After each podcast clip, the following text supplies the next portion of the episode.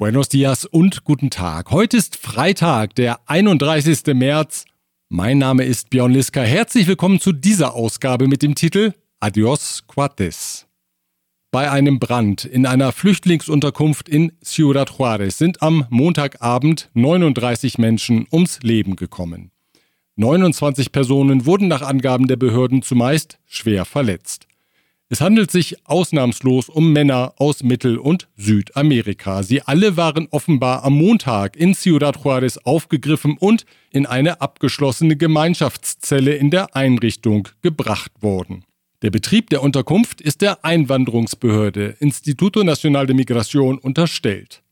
Vermutlich setzten Migranten Matratzen im Zellenbereich in Brand, weil sie gegen die bevorstehende Abschiebung in ihre Heimatländer protestieren wollten. Videoaufnahmen zeigen, wie die Flammen in kurzer Zeit außer Kontrolle geraten und sich dichter Rauch bildet. Die Wärter der Einrichtung machen, zumindest diesen Aufnahmen zufolge, keinen Versuch, die verschlossene Tür zum Trakt der Migranten zu öffnen und diese zu befreien. Präsident Andrés Manuel López Obrador bezeichnete das Unglück als dolorosa tragedia und er kündigte an, seine Regierung werde den Vorfall restlos aufklären und die Schuldigen zur Verantwortung ziehen. Am Donnerstag hieß es, die Staatsanwaltschaft habe erste Haftbefehle gegen einen Migranten sowie gegen drei Mitarbeiter der Unterkunft und fünf Wachmänner beantragt. Der Migrant soll demnach verantwortlich für das Legen des Feuers gewesen sein. Innenpolitisch sorgte der Tod der Migranten für Schuldzuweisungen. Der PRI-Abgeordnete Ildefonso Guajardo sagte im Parlament, die Morena-Regierung trage die Schuld an dem Unglück. Esta no es una tragedia más de migrantes a manos de trata de personas. Es una tragedia en las manos y la responsabilidad del gobierno mexicano. Unruhe gab es innerhalb der Regierung. Dort geriet zunächst Innenminister Adán Augusto López in den Fokus. Schließlich ist die Einwanderungsbehörde seinem Haus unterstellt. Doch der gab den schwarzen Peter rasch an Außenminister Marcelo Ebrard weiter, denn der koordiniere ja dank eines 2019 verabschiedeten Dekrets die Flüchtlingspolitik. Ebrard wies das zurück. Das interne Abkommen entbinde den Innenminister nicht von seiner Verantwortung für die Einrichtungen. Der Senat hat beide Regierungsmitglieder einbestellt, sie sollen Auskunft über den Vorfall geben. Gleich geht es weiter, zunächst aber ein Hinweis auf die folgenden Unternehmen. Rödel und Partner, ihre maßgeschneiderte Wirtschaftskanzlei. Protection Dynamica, ihr deutschsprachiger Versicherungsmakler mit internationaler Erfahrung, seit 67 Jahren vertrauensvoll an der Seite von Privat- und Firmenkunden. Von Wobesser Isiera, ihre Anwaltskanzlei mit einem spezialisierten German Desk. Guadalupe Tadei Zavala ist die neue Präsidentin der Wahlbehörde INE. Sie löst Lorenzo Cordoba ab. Bestimmt wurde Tadei Zavala sowie drei weitere neue Mitglieder des Führungsgremiums der Behörde in der Nacht zum heutigen Freitag per Losverfahren. Die Abgeordneten der Regierungspartei Morena waren nicht bereit gewesen, mit der Opposition über die Kandidaturen zu verhandeln. Präsident López Obrador hatte sie zu dieser Blockadehaltung explizit aufgerufen. Es ist das erste Mal in der Geschichte des INE, dass das Losverfahren zum Einsatz kam. Geleitet wurde die Sitzung vom PAN-Abgeordneten Santiago Kriel, der hörbar müde die Siegerin verkündete. Ciudadana electa por Insaculación Guadalupe Tadei Zavala.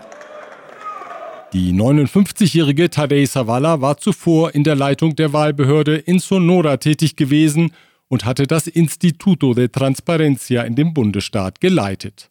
Sie gilt als der Regierungspartei Morena nahestehend und hat auch familiäre Beziehungen zu Morena-Politikern und Funktionären der Regierung.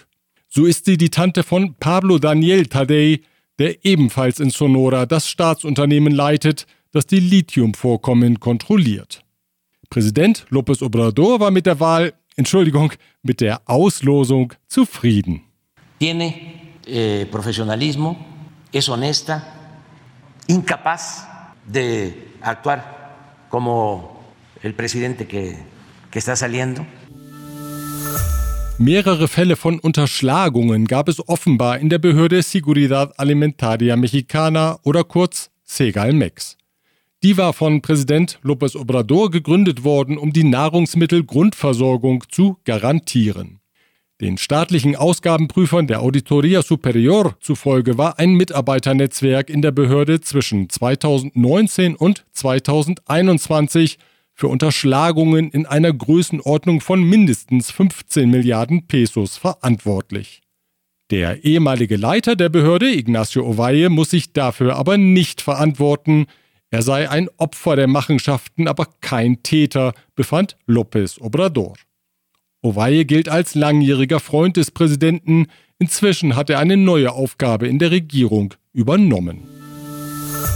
Zu einer ersten Festnahme ist es jetzt im Nachgang zum Hackerangriff auf Militärdaten gekommen. Wie berichtet hatte im Oktober des vergangenen Jahres eine Hackerbande mit dem Namen Guacamaya große Mengen an Daten von Servern des Militärs erbeutet und teilweise online gestellt. Wie El Universal berichtet, kam deswegen jetzt ein Oberstleutnant in Untersuchungshaft, der offenbar in der IT des Militärs beschäftigt war. Das Verteidigungsministerium machte keine Angaben dazu. Wieder abgezogen wird die Guardia Nacional aus der Metro von Mexiko-Stadt. Nach mehreren Unfällen, die die Hauptstadt Oberbürgermeisterin Claudia Schenbaum auf Sabotage zurückgeführt hatte, waren vor zwei Monaten 6000 Soldaten der Guardia Nacional in die Metrostationen abkommandiert worden. Noch immer gibt es regelmäßig Probleme im Betriebsablauf, doch von Sabotage ist nun keine Rede mehr. Schellenbaum sagte, der Abzug der Einsatzkräfte habe bereits begonnen, wann der beendet sei, wollte sie aber nicht sagen.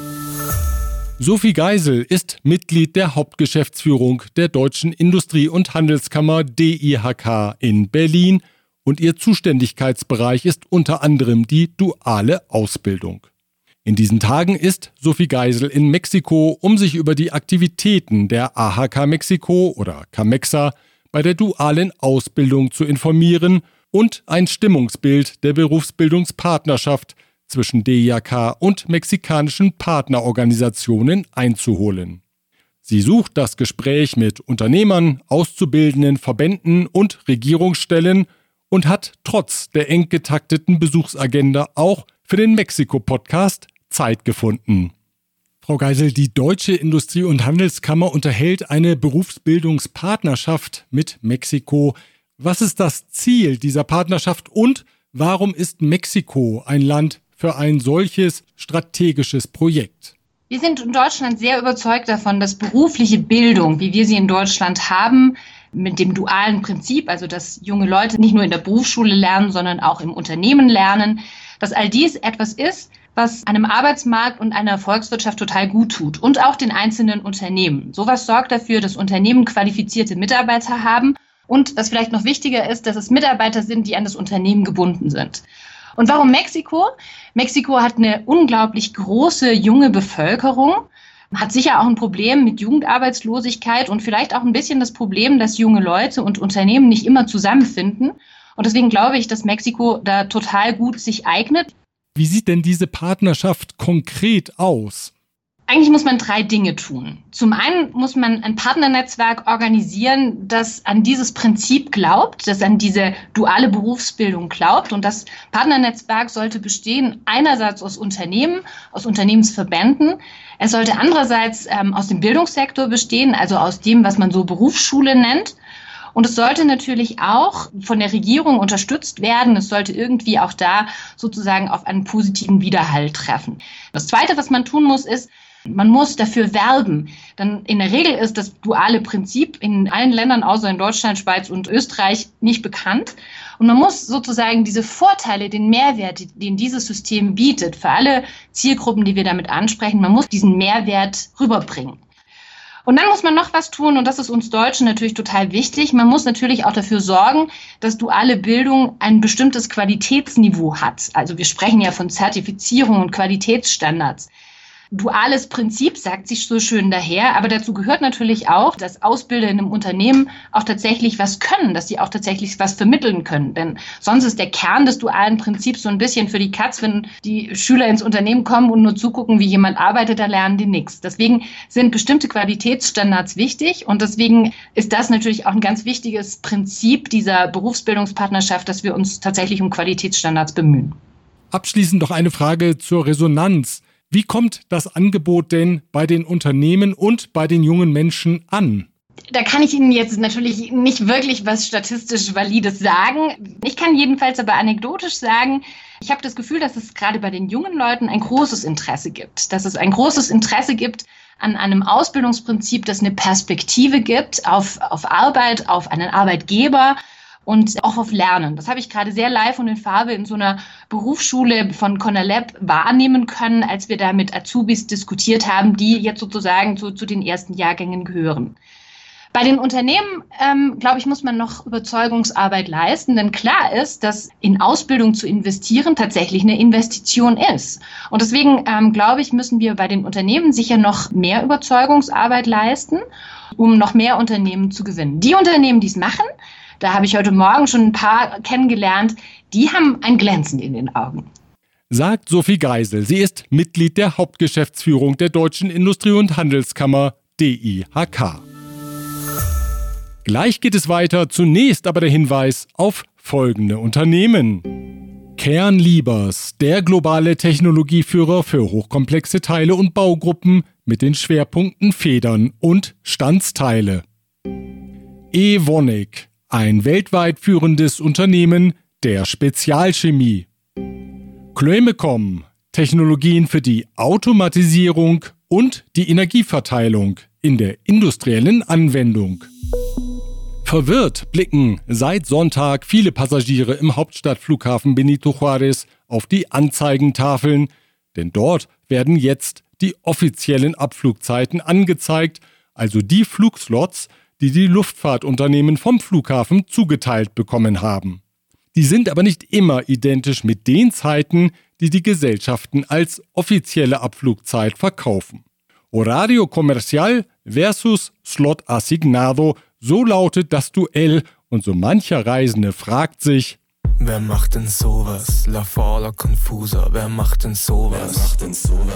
Die Flughafenverwaltung sagt, mit der geänderten Zeitanzeige wolle man für mehr Transparenz sorgen.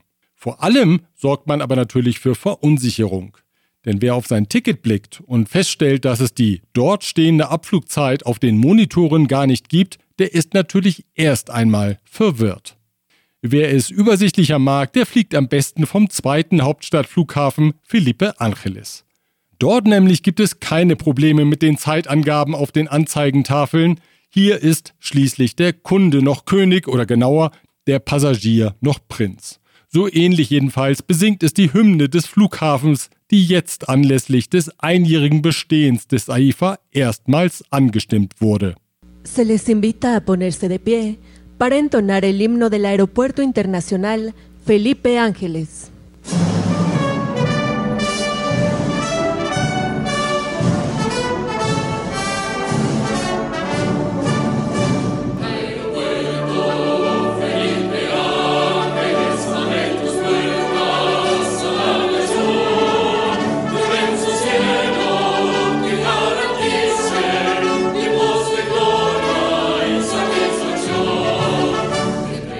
Und wenn wir schon beim Thema Hymne sind, ein eigenes Lied hat jetzt auch der Tren Maya auf der Halbinsel von Yucatan.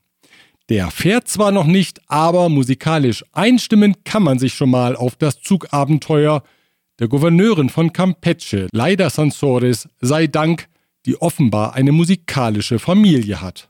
Hoy ya tiene música, gracias a mi familia. Eingängiger als die Flughafenhymne ist das Lied. Das muss man der Gouverneurin lassen.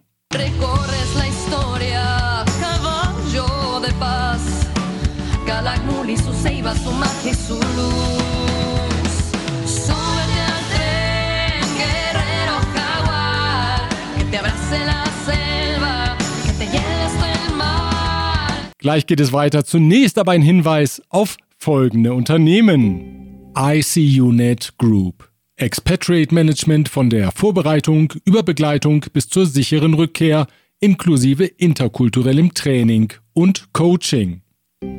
German Center Mexiko. Büros, Beratung und Netzwerke unter einem Dach. Ascens Blue, Ihr deutschsprachiger Personalrecruiter in Mexiko. Global Mobility Partners, Ihr Spezialist für Umzüge von und nach Deutschland. Die AHK Mexiko oder Camexa lädt Vertreter mexikanischer Unternehmen aus der metallverarbeitenden Industrie vom 12. bis zum 16. Juni zu einer Informationsreise nach Deutschland ein. Was gibt es denn für die Experten in Deutschland zu entdecken? Das habe ich Sabine Schulte gefragt. Sie leitet die Abteilung Trade in Invest bei der AHK Mexiko. Was die mexikanischen Unternehmen erwartet, ist neben einem Besuch der Messe Giefermetik und Thermprozess auch die Teilnahme einer Informationsveranstaltung an den Besuchen deutscher Unternehmen und Forschungsinstituten aus der Branche und natürlich auch zahlreiche Möglichkeiten zum Networking und zu Geschäftsgesprächen mit deutschen Unternehmen und deutschen Experten des Sektors. Wenn Sie Interesse haben oder die Information weitergeben möchten, den Link zu einer spanischsprachigen Infoseite zu der Reise finden Sie auf mexikopodcast.info. Die Zentralbank hat den Leitzins am gestrigen Donnerstag erneut erhöht, allerdings lediglich um 25 Basispunkte auf nun 11,25 Prozent. Zuletzt waren die Erhöhungen stets um 50 Basispunkte erfolgt. Das Leitungsgremium traf die Entscheidung einstimmig.